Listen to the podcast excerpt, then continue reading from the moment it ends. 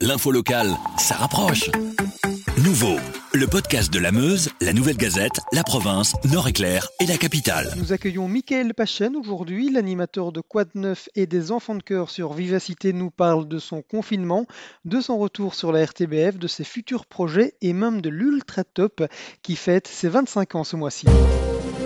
Salut Mickaël. Bonjour Cédric. Comment ça va en cette période un peu spéciale? Ben Bien, euh, aussi bien que possible dans cette euh, situation un peu un peu particulière euh, que nous vivons actuellement. Mais euh, voilà, j'ai la chance de pouvoir euh, finalement être à la maison et, et, et travailler de la maison, donc de faire du télétravail. C'est très à la mode en ce moment, donc j'ai la chance de pouvoir le faire. Je suis équipé pour, donc ça va plutôt pas mal. Puis en plus, j'ai un jardin, donc quand il fait beau, ah, c'est un avantage évidemment. Ouais, je peux quand même mettre le nez dehors, donc ça va. Le cocktail confinement vivacité Michael Pachen, ça donne quoi? Bah ça donne ça donne plusieurs choses en fait. Ça donne euh, trois, trois émissions pour l'instant. Il y a évidemment Quoi de neuf euh, tous les jours à 16h euh, où chacun est chez soi. Donc une émission que j'anime avec l'excellent François de Namur. Que j'ai eu l'occasion de découvrir cette saison, avec qui c'est un bonheur de travailler tous les jours. On est chacun à la maison. avec la technologie aujourd'hui, on peut faire de la radio de chez soi.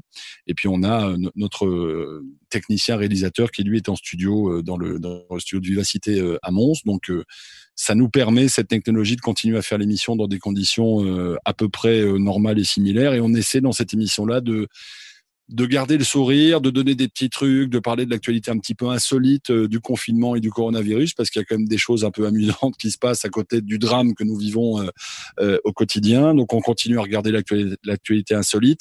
On a décidé de fêter aussi l'anniversaire des confinés dans l'émission. On s'est dit que ça serait sympa, vu que les gens peuvent plus faire de fête euh, pour leur anniversaire, de, de, faire la fête avec eux, euh, chacun chez soi. Ça, c'est une chose. Il y a les enfants de cœur le dimanche matin. Euh, on peut plus l'enregistrer en public, évidemment, et pour cause, mais ça nous empêche pas de faire l'émission quand même. Là aussi, chacun chez soi avec les chroniqueurs, avec euh, Jérôme de Warzé, Renaud Rutten, Christophe Bourdon, Dominique Watrin. On a un invité, tiens, ce dimanche, c'était Jean-Luc Couchard, qui était invité de l'émission avec nous. Et puis la troisième chose, c'est une émission qu'on a fait le 1er mai, qu'on va peut-être refaire dans les, dans les qui viennent, euh, avec André Torrent, euh, en duo. On fait une émission qui s'appelle Nos chansons ont une histoire, dans laquelle on raconte l'histoire des, des chansons. Vu qu'on a le temps euh, d'écouter la musique au lieu de l'entendre, on l'écoute euh, pour l'instant parce qu'on a du temps pour ça.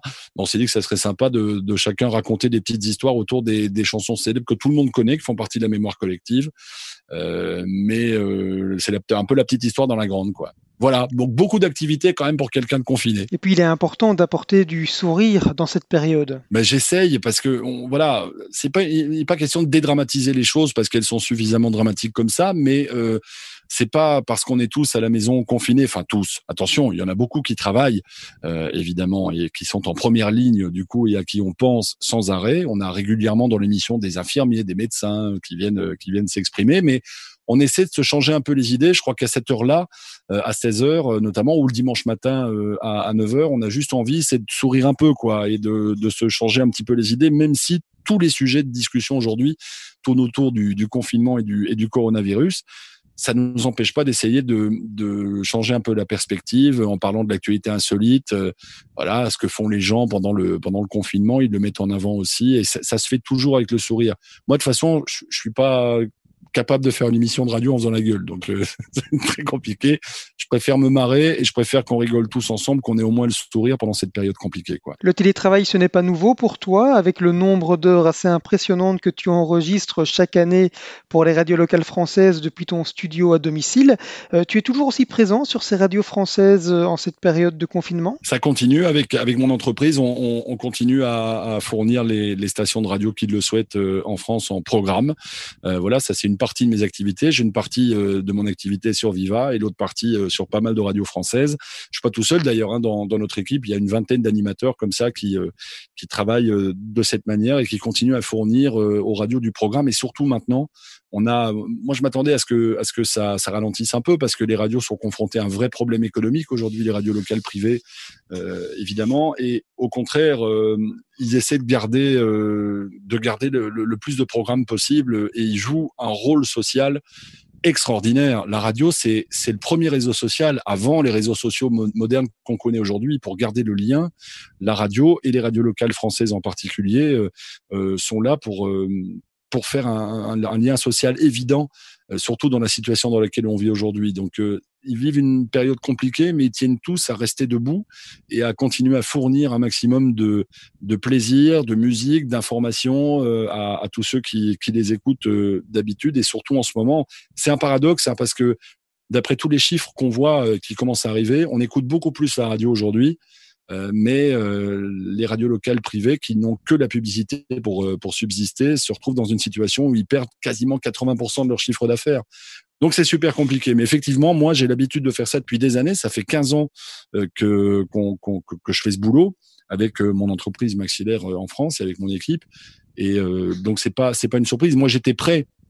Du coup, au moment du confinement, ce qui a ce qui m'a permis de mettre en place des solutions assez rapidement pour pour les radios pour qui je travaille, dont euh, Vivacité à la RTBF. Quoi. Tu testes aussi de nouveaux formats sur tes réseaux sociaux pour garder le contact avec ton public? Écoute, ça, ça se passe super bien. Les, gens seront contents euh, que, que, je le fasse. Et je suis pas tout seul à le faire. Hein. Il y a un paquet, un paquet d'animateurs qui font plein de choses là maintenant sur, euh, sur Facebook, sur Instagram parce que euh, il y a ce besoin de lien justement permanent. Ils ont besoin d'un truc en plus en fait. Euh, les gens, tu sens qu'ils ont envie de parler.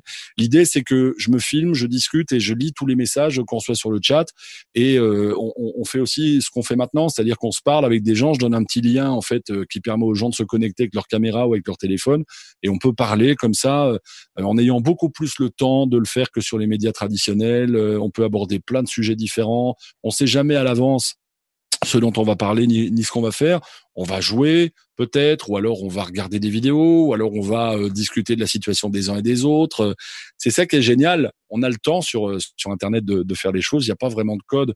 Donc euh, je crois que quand on le fait, je le fais pas tous les jours.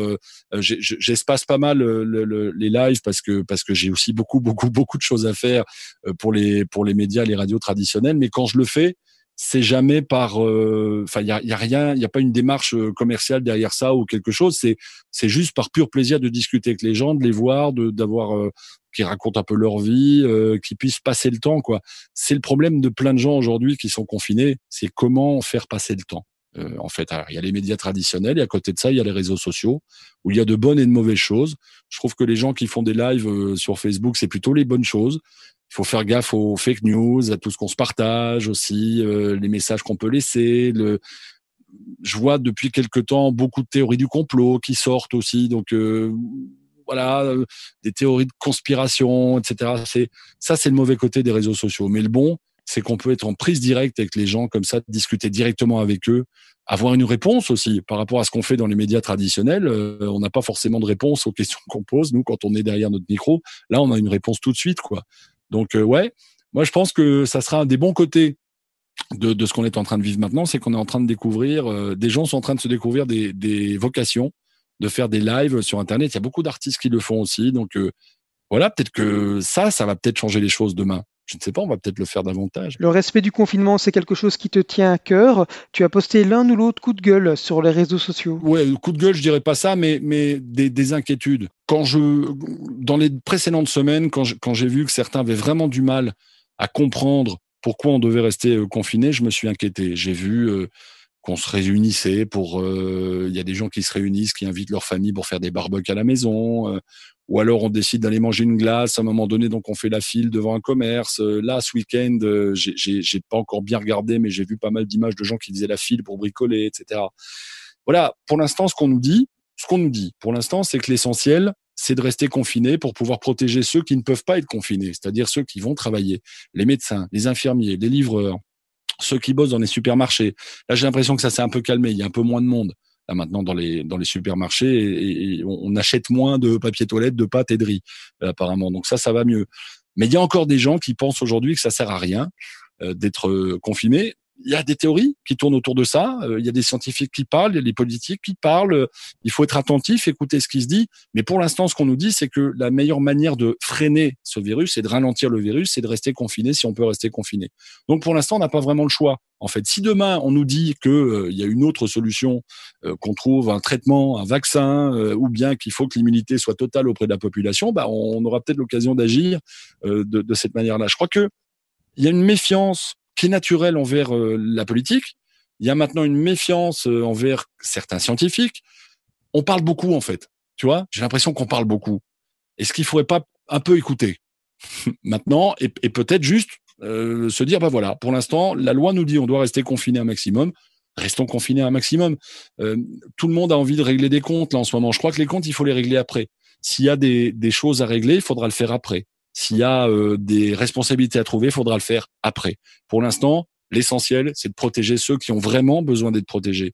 Les gens qui sont obligés de sortir pour nous soigner, pour nous servir, les, les, services de secours, et puis surtout les gens les plus faibles. Donc, euh, donc voilà. Et ça, bah, voyant certaines théories du complot et ce genre de trucs, j'ai un peu de mal euh, en ce moment, honnêtement, sur les sur les réseaux sociaux. J'ai du mal à le à l'intégrer et, ça m'énerve un peu, pour euh, pour être honnête. C'est pas le moment de parler de tout ça on aura le temps après de, faire le bilan. Parlons-en de bilan justement. On est quasiment en fin de saison, même si celle-ci est particulière hein, cette année.